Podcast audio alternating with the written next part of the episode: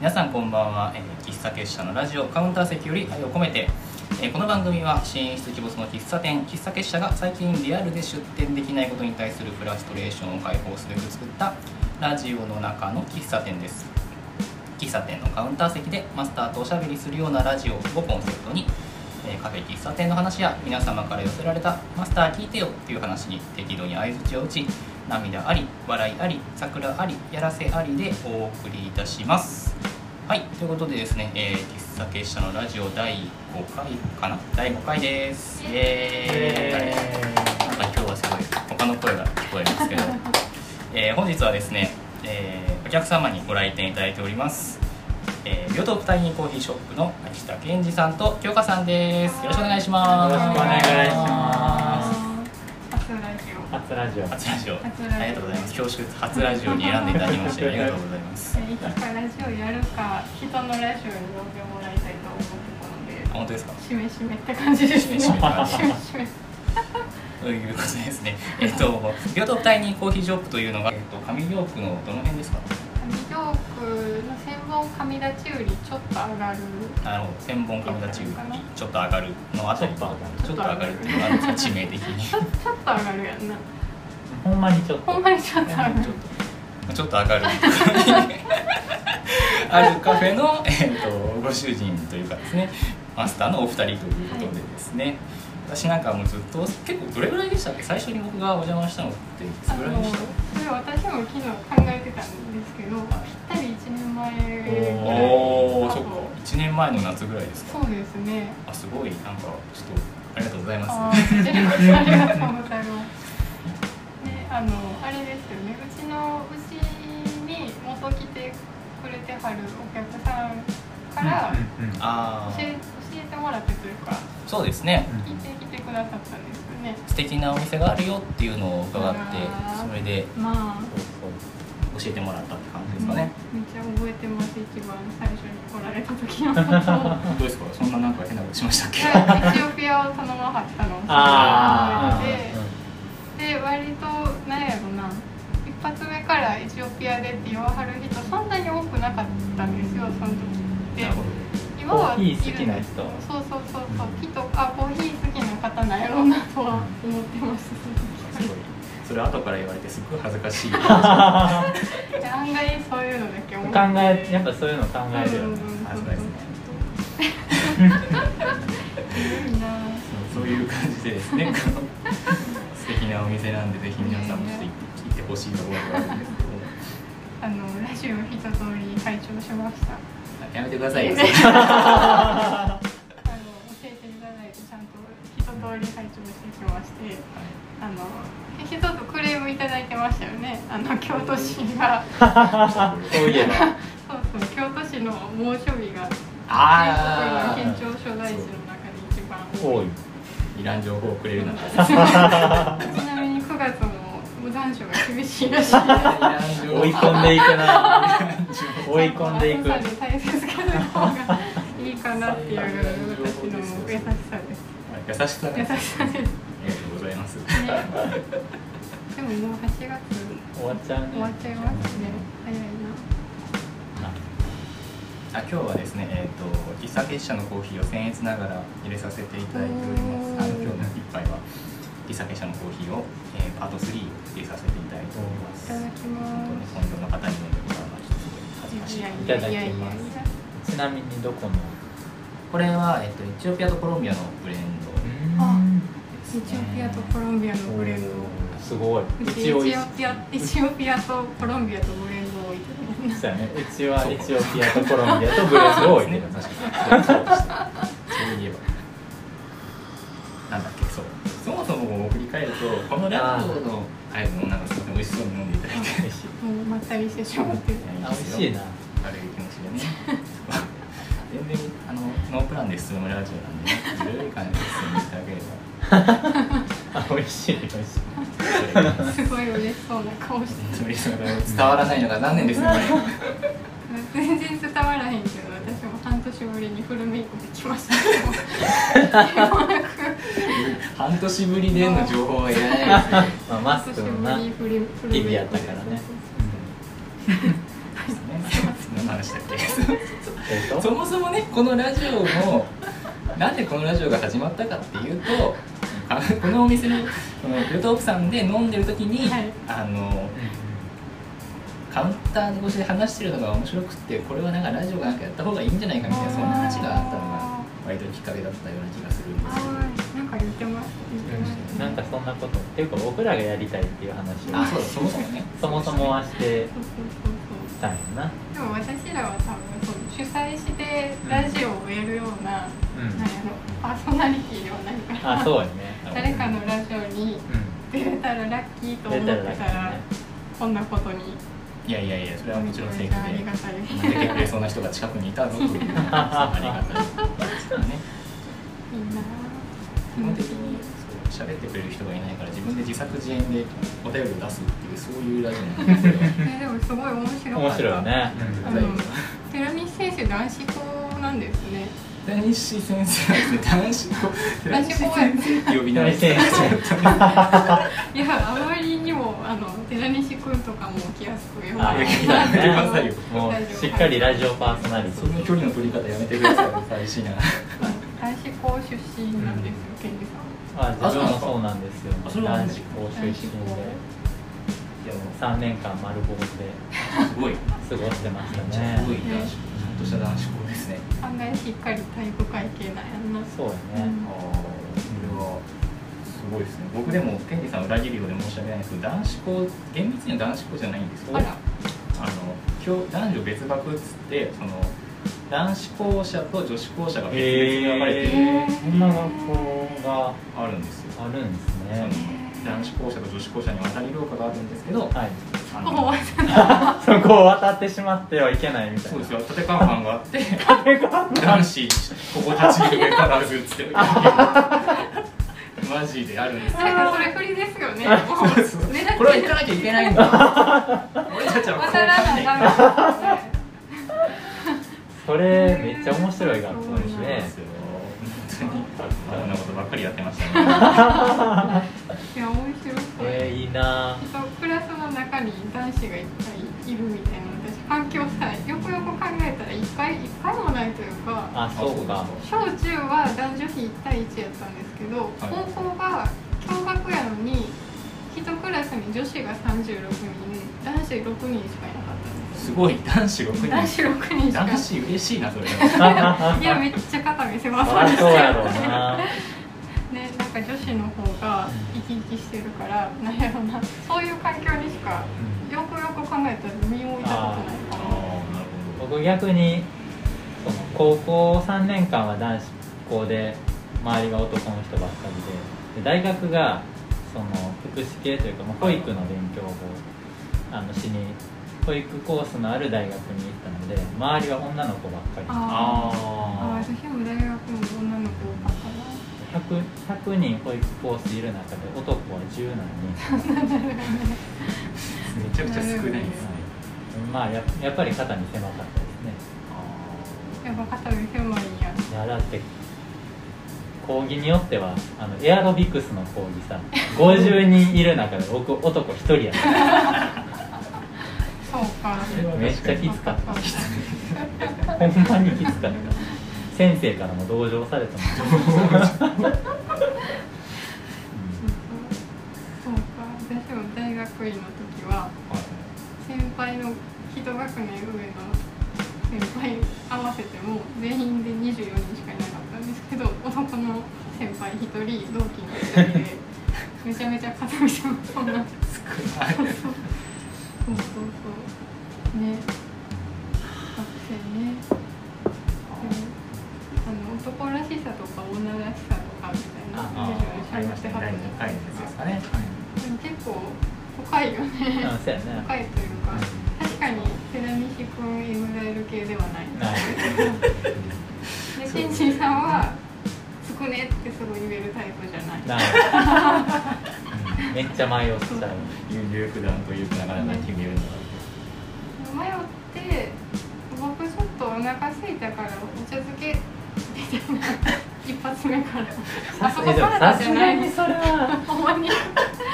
結構いつもねお茶漬け食べたからいやお茶漬けって、まあ、ご飯もんは確かに割と最初の方から食べたくなってしまうけれどもだからもうなんか男女という枠組みだけでは捉えきれないハートというかねやっぱ人間なんですよそういう意ね味ではケンジさんには結構シンパシーを感じるものがずっと前から別あーあにー男らしくないとかそういうことを言ってるんじゃなくて、うんうんうんうんなんかあでも、うん、なんか分かる気はうんなんかちゃんと人間として掘り下げた時に近いものは肩から見ててその感じ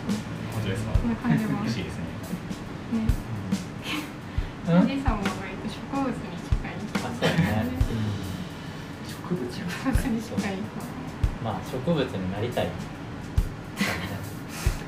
これ掘り下げて大丈夫やめといた方がいいですねそろそろプロレスの話とかなんか今日すげえ真面目な感じで進んでると思ってあれプロレスの話するって言ってなかったっけどいやなんかもうスルスルって言うと逆に口から全く出てこないみたいなありますよねすごいですねあの多分聞いてる方わかんないと思うんで説明すると僕が最近このグループオフさんに遊びに来るときになんかすごい毎回こうプロレスの話をすごいしていただくんですよ大丈夫ですよ無理しなくて聞かされてる大丈夫すごい最近プロレスにハマられててすごい熱く語ってくださるんでそれだったらそれをこうラジオで喋ったら面白いんじゃないのっていう話をそうでしたね、そういえば。そううん、そういえばそうでした、最初のオファーがあった時はさそうですで、このスケジュールの決め方もプロレスで決まりました。あそうなんやかそういう試合があるとかなんとか言ってたじゃないですかちょうどそ今う日明中日日なんですよ。あああ昨日、おととい試合があって、明日が22年ぶりかな21年ぶりの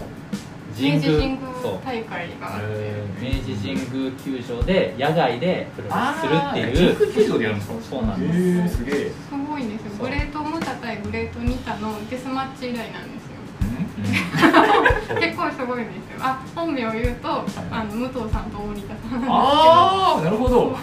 そうそう。あのねロープに当たると爆発するはいはいはいはいはい有志鉄線もういる次という元爆弾デスマッチみたいそうなそうそうそうその次元爆弾のクオリティがまあまあ21年前やな優し優い次元爆爆弾そう軸的なそうそうそうそううんプロレスいいですプよロレスいい プロレスにハマったきっかけってなんなんでそんなだってすごい急にプロレスでしたよねあの何やったっけ西さん西さんあ西さんはそうだよねでも私はあの小説家の西加奈子さんが大好きなんですけど、はい西加奈子さんがプロレス大好きなんですよあでー新日本プロレスをすごい見てますって話を四方八方でしてで直木賞を取られた時も、はいはいはいあの受賞インタビューの後半の方ずっとプロレスの話してるみたいなあ感じであプロレスねプロレスねってこう情報としてはいっぱい入ってたあんです西かな子経由でプロレスの情そ報うがな入っんてですよ、で小説にもプロレスのこと入ってるし、うんそうなんですよでそれってなんていうんやろ接点はいろんなところにあったんですけどなんでか知らんけどこの何月だっけ5月ぐらいかなん6月ぐらいじゃなかあっそんな最近かぐらいに今新日本プロレスがはいはいはい YouTube で毎週その主要な今までやってきた大きい大会の試合とかを無料配信、うんあー月曜日更新で無料配信してて、今週やったら棚橋対内藤とかやってたんおーですけどあそれこそその時も棚橋対内藤のまた全然別の試合を見てなんかうわプロレスすぎ 突然だった突然ねそこで目覚め朝起きたらなんか急にあの内藤ってすごいなってそうそう そう棚橋ってすごいなあーその状態ではまだ健二さんはきょとんって状態だったんですまあそうですでねもその多分格闘技とかプロレスとか好きなあー素養はケンジさんの方がよっぽどなるほどそうですよね今だってもうガッツリハマってますもんね健二さんまあそうですね、そうですようんねでももうなんかあえて見ようとは思わなくてほうほうそのまあ別にプロレスに限らず、まあ、格闘技普通にテレビについてたら見るのはまあまあああなるほど好きぐらいの熱量なるほどやったんですけど、ね、私は反対に全然格闘技見ないんですけどあなんかプロレスってすごい安心させてくれるんですよあなんかすごいおっしゃってましたよそうねなんですよ安心あの単純にレスラーがみんななんていうのかな修行を積んできたというかもうプロの仕事としてプロの仕事ねあーあれあのだってもう簡単に言えば暴力じゃまあないそうですでかすね殴っていうこそうとですよねそうそうそれをあのリングっていう枠の中ではいはいすごい鍛錬された選手たちがやっててあーでなんていうのかな自分の役役という役って言ったら怒られるのかなでも自分の仕事はすごいまっとうにやり通して「ぶち殺すぞてめえ」とか言うてるけど多分「ぶち殺すぞてめえ」ってこの人言わなあかんやろな でその時熱中してるんですけど見終わってからお風呂とかこうやって入りながら「鈴木みのるはあんなことしてるけどめっちゃええ人なんや んな」みたいなそういう安心感がすごいあるんですうんよあるある、うんなるほどなんなんて言ったらいいよわかるやんなうんんうん、かわかるわかるわかるらしいです、うんわかるあの人ねそうなんか、うん、そうねなんかまあ言ったらプロレスってもうめちゃめちゃなんやろその不条理というか、うんうんうんこううんその全然ななんて言ったらいいのわかるでわかるその純粋な勝ち負けじゃないそうじゅんなんかただただそのプボクシングみたいに相手 そうをそうそうそうただその純粋に技術でそう圧倒して勝つみたいなそういう感じじゃないんですよなそるほの戦う相手2人、まあ、タッグチタッグ戦とかもありますけど、はいその相手とそのもう組み立てていくようなうんあー 試合をするんですよねなるだからそれもなんか演じてるってなんか気づかれへんというか悟られへんというか、うん本気で戦ってる風やけどどう考えてもそのラリアと避けれるやろみたいなほどあーとかああそうそのうそう今後ろ向いてたら絶対やられるやろみたいながあるんですよーなるほそうででね責任持って相手の技を受けるみたいななんか受け身の美学受けの美学みたいなのがあって相手の技をすごい強く見せるとかどあでそのこそれを相手がかけることによって観客は盛り上がるし、はいはいその試合自体も盛り上がっていくしーあでそのまあ大体試合の時間ってまあ10分から340分ぐらいうんとしてうんうんあるんですけど、その中でそのだんだん盛り上げていってもう最後の最後で自分の必殺技を出すうんなるほどそんな感じードラマチックなそうドラマチックでなんか試合に負けたとてうん負けじゃないもんなそうなんかおーなんていうの負けてなお勝ってるって感じの負け方もあるし勝ってもなお負けてるって感じもあるしそおのー純粋な力関係だけでも絶対に優劣のつく世界ではないんですよあープロレスって。なんか大体悪役レスラーとはいそのいいもんレスラーがいるんですよ、はいはいはいで悪役レスラーはもうほんまにめっちゃ卑怯なことしてくうるんんですはよ、いうんなるほどそのパイプ椅子で相手殴ったりとかああなんか見たことありますねうんでレフェリーは一応いるんですけどはいはいなんかレフェリーもその例えばレスラーの技に巻き込まれたりとかあーしてノックアウトした時があってレフェリーが見てなかったらほんまに何でもありでそういろんなもん出てくるしいろんなもんでそういろんなもん出てくるそうめっちゃ反則し放題みたいな悪者レスラーもいるんですよはいほまあそれで最終的に買ったりもするんですけどなんかそれも言ったらここまで卑怯なことしな勝てへんほど強いレスラーなんやっていう相手がそうそううそうそうああ相手をこう引き立てるっていうかなんていうんですかねその魅力をよりああ引きそう出そうすとそういかなんですよねすごいですねその関係やしやっぱ観客もそれを、まあ、ある程度分かってて性はあその、まあ、ブーイングすしたりその悪役レスラーの卑怯な攻撃に対してブーイングしたりするんですけど、はいすごいやっぱりなんか会場として楽しんでるあ感じがあなるほそうある、うよんねわかるわかるすごいそうよねななかなか他の格闘技ではそういうことないど確なーっかてに他のスポーーツで、ツ相手を引き立てるっていう発想はなかなかスポーツとしてはあんまりないんですようねんねだから絶対に相手の技を避け避けれそうでも避けないとなるか ほどなんやろな、ハイフライフローとかなどう考えても避避けけれれるるよねあの棚橋宏の必殺技なんですけど、あのトップロープに上がって、そこからその、まあ、倒れてる相手に向かって思いっきりジャンプしてそのプレスボディープレス自分の腹筋あたりを相手にバンって当てる技なんですけど、その飛び上がってる時間もそのロープに登ってる時間も長すぎてどう考えても避けれるんですよあれは受け身で待ってる方もあんま気まずいよな対応してくれやって思う棚橋に客煽ってんのやってそう手は飛べってなるっていういいんですよそう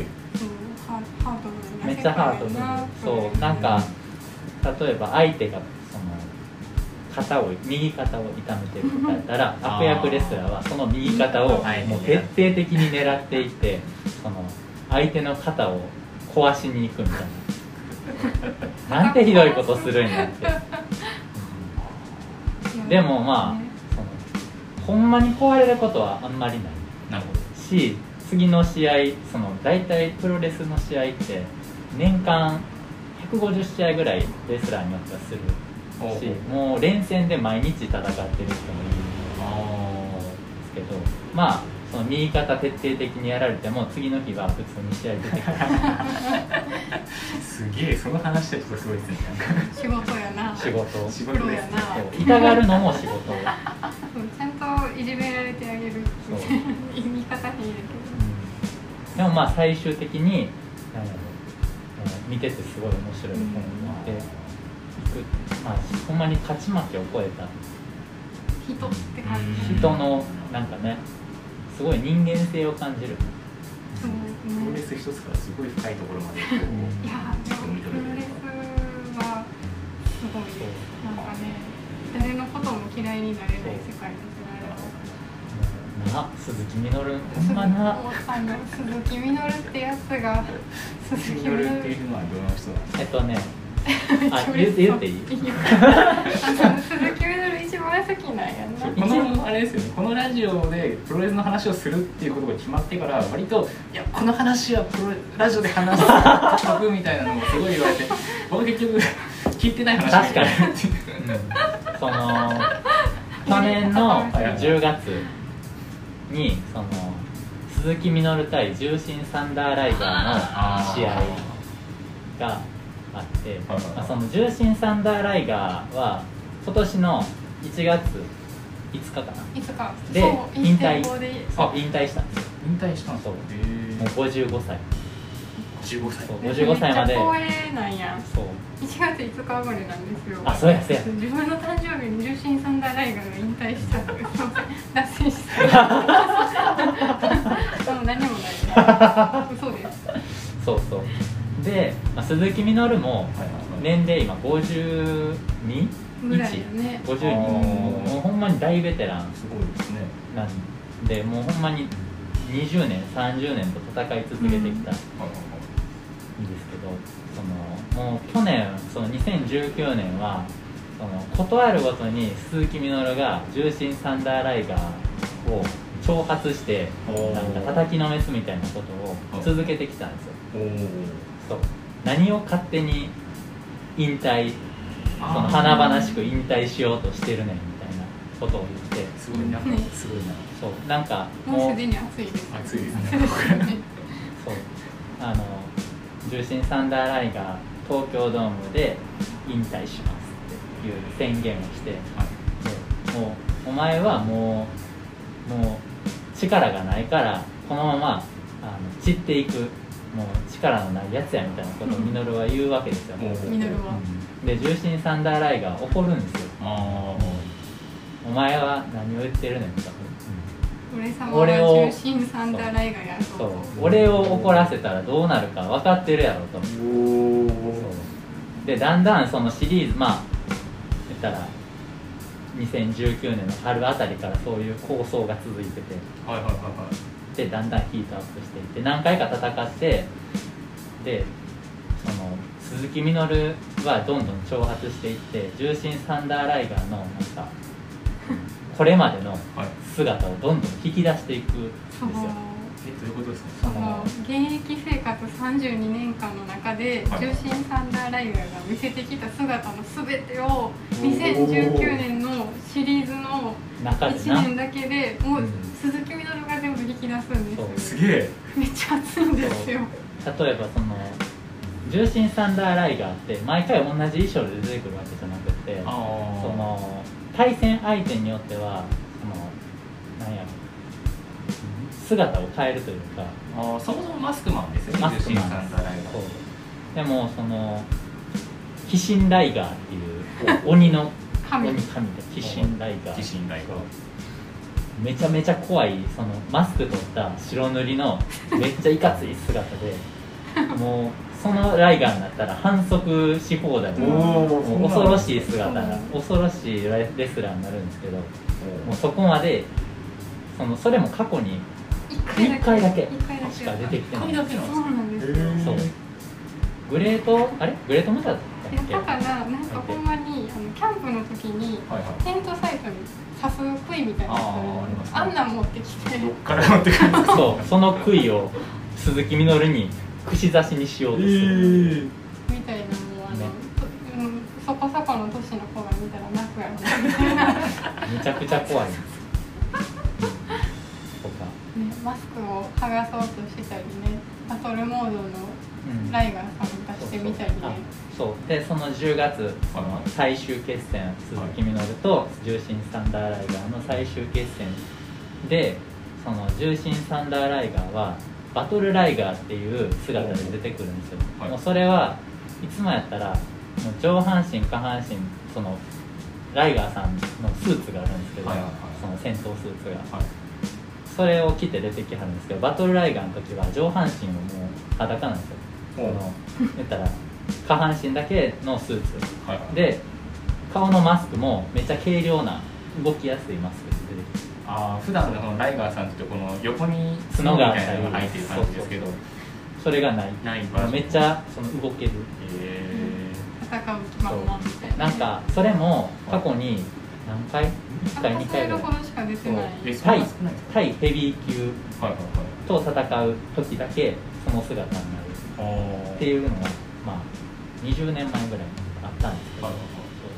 その姿も最後に引き出させてそう鈴木みのると、まあ、戦うんですよおーもうめっちゃ熱かったなあの試合、ねあの試合はほんまにベストバウトベストバウトうん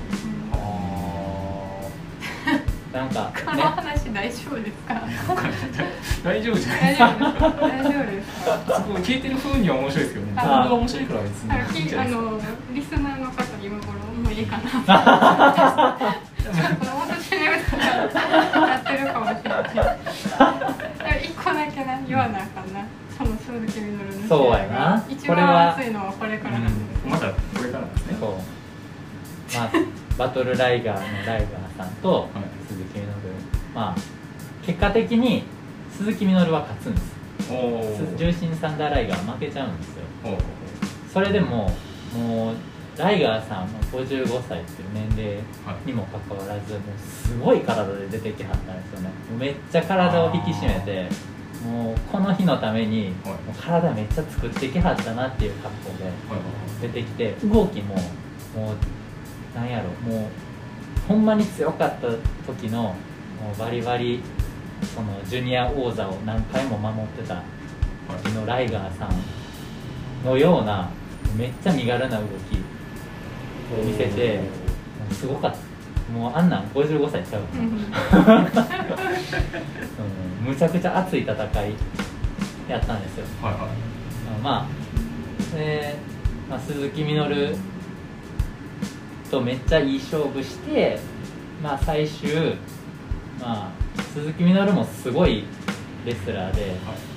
その50歳超えって言ったらもう他のレスラーやったらもうおっちゃんレスラーでうん動きも遅いし、そうですよね言ったら、まあ、引き立て役のレスラーになる人は結構多いんですけどあーもう鈴木みのるだけは動きが尋常じ ゃないんですよなるほどもうフットワークが軽すぎて、あでまあそのライダーさん最後必殺技こっち式パイルドライバーではいノックアウトす るえ結構遠回りで喋る私がずっと待ってる話いつまでたってもめっあまだそういやこっからなんですよここからちゃ遠回りしたなどこかなとは思うんだよねうんだいぶ遠回りしたよそうでまあ倒して、まあ、ライダーさんはまあ大の字に寄せてるんです、はいでそうしたらまあ試合は見逃しちゃってでそうしたらあのミノルはリング降りて、はいパイプ椅子もしてくるんですよおうもうでリングに上がっおてで、まあ、止め止められてる止められるんですけどはいそのもそしもううんで止めてるそのヤングライオンっていう若手のレスラー、まあ、手伝いがいるんですけどあそのヤングライオン蹴散らしておうパイプ椅子振り上げるんですよでその後パイプ椅子を横に投げ捨ててそう殴りかかると思いきやそのパイプ椅子を投げ捨てておうもう投げ捨ててで膝ついて土下座するんですよでうん頭を地面につけておううんなそれってなんか日本プロレスのあのなんて練習練習がスパーリ例ングに始まり例に終わるらしくてあで鈴木みのる曰く俺たちのやってることはリスペクトを忘れたらただの暴力になるから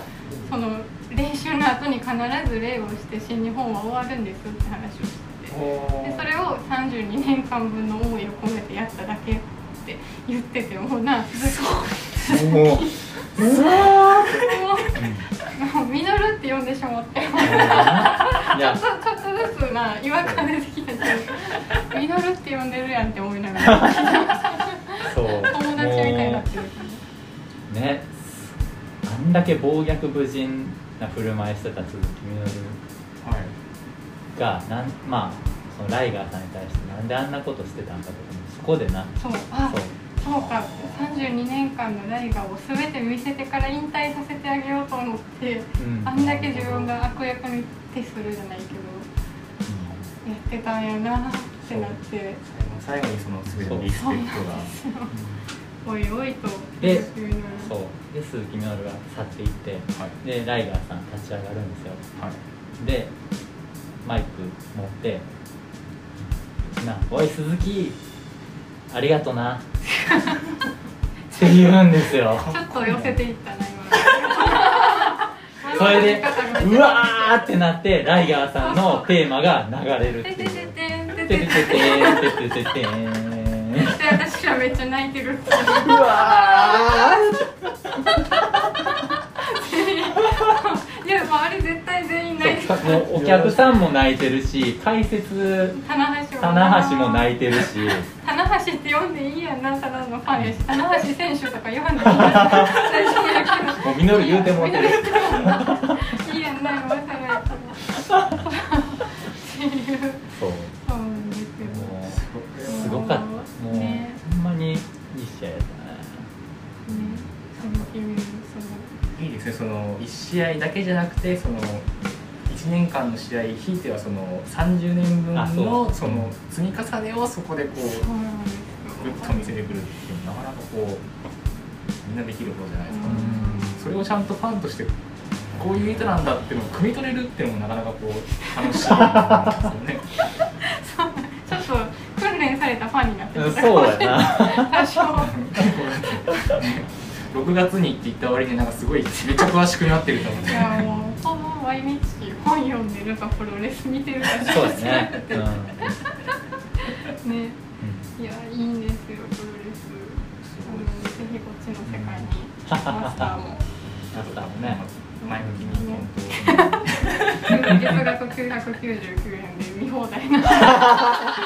新日本プロレスそうなんですかそうなんですよそれも猪木の時代からちゃんとそれはそ当うはいにんすげえ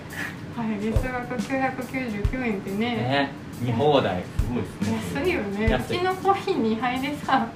9好年きそうなそうそうそずうっと見れてしまうよねすごいですよ換算の仕方がちょっとよくわかんないです確かに確かに素晴らしいよねいや素晴らしいうん世界ほんまにそんな感じの最そ近う最どっぷ近でりすねハマって大丈夫ですいつか会場に見に行きたいよねねうんそですれをね楽しみに今は新日本だったらどうですか東京ドームですかあでも結構中京で全国うん全国回って大阪城ホあールが多いかなとうん思っ大阪今日関西だとねていつでもウェルカムですあなるほどいつでもウェルカムもう全然マックも赤いいないですよねそうやなあそうですかプロレスファンでいないあ意外ですねなんか結構最近はその女性のファンが増えてるっていう話を聞いてたので意外あーと多いのかなって思ってました不けど女子ってやつです部不女子って不女子プロレス好きな女子プのこロとあ不女子えーそんな言い方があるんですかね、なかなかなかなかなネーミングやそうやな。ねだいぶロもうプロレスの中のさロレスの食いついてたらププロレス女子でよくない。 そういう問題じゃない。プロレス女子だったのが短くなったんじゃないですかそうそうそう。不女子。不女子ってい不女子ねうらしいです。えすごい突然女子市場にこうね掘り込まれる感じね。ねあ選手もかっこいいしなああ確かにね。確かにね。かっこいいかっこいい。ざ急に雑になったねーかっこいいかっこいいそういうとこじゃないんですねまあそういうとこじゃないそうそう評価さん的に私の中でのプロレスのかっこよさはそういうことじゃないですねそなんか私はもうやりきるというかブーイングをさ受けるの分かってても試合行かなあかん日とかに行くやんみんなさもう分か大体分かるじゃない行くよでなすね前の試合とかの展開的にあ今日絶対俺ブーブー言われるやろうなと思いながらもちゃんとブーブー言われにリングに上がってまたブーブー言われてね、そうでもまあそれ内藤なんてなブーイングも歓声に聞こえるってな、うんああすごいあれ絶対思ってないもうほんまにあれはプロレスラー内藤哲也やから言えるだけで、確かたにねだの内藤少年になったらもっと完成やったりもしあみたいはずやと思うんですけどあ内藤っていうのはあ内藤の話しだすとあと半日ぐらい内藤は長いですよ内藤が今度また内藤編取るしかない今日はライガーさん対ほどほどのるへんな、うとん、こ確ろかに時間がなマジで終わらなくおなっちゃ前なうね、まあこのラジオで適当に喋ったらでもすごいですね過去最長の長さあやばいやばーい、まあまあいきますうねんね全然いいんですけどねもまあこのぐらいにしときましょうかうねんいい感じにまとめとかないとそうやねお後がよろしい私らはのあの何もリスクないけど、うん、寺西先生主催や確か にね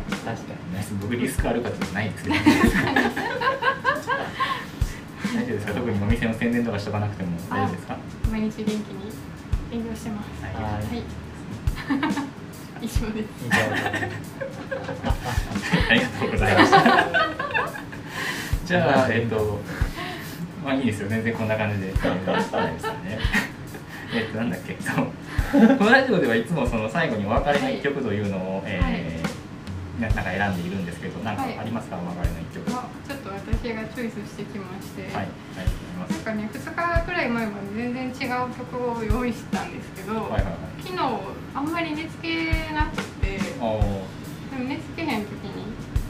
よく聴く曲なんですけどこれそういえば寺西くんのラジオは夜放送だったと思あっー確かにて夜にあるなっていうので、おううん、全然真面目大丈夫かなプロレスの話した後にめっちゃ真面目に曲選んでるんですけど大丈夫ですかねいやプロレスもあれになんか真この面目流やかられやったらな「重心サンダーライガー」のテーマでって言わなあかんような気がしてしまうねんか大丈夫やんな怒りの重視そうでもさ夜中のさ11時とかに怒りの重心聞くのめっちゃ嫌じゃ ないそんなにライブは好きでもなんかその限った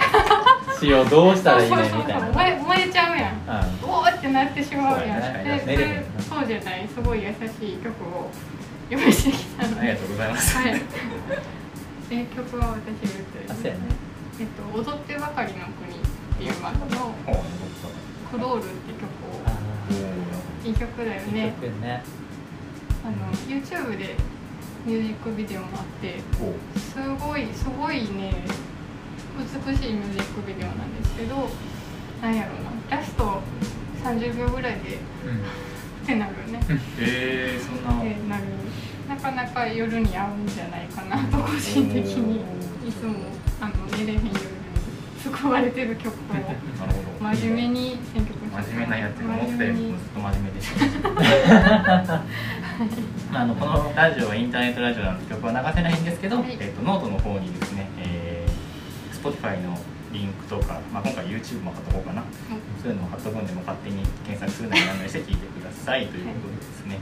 どうしましょう最後にじゃあラジオっぽい感じで曲紹介をしていただいてから終わりましょうかねおおーやりますえか僕どうぞえ僕どうぞめっちゃ楽しい今日よかったよかっ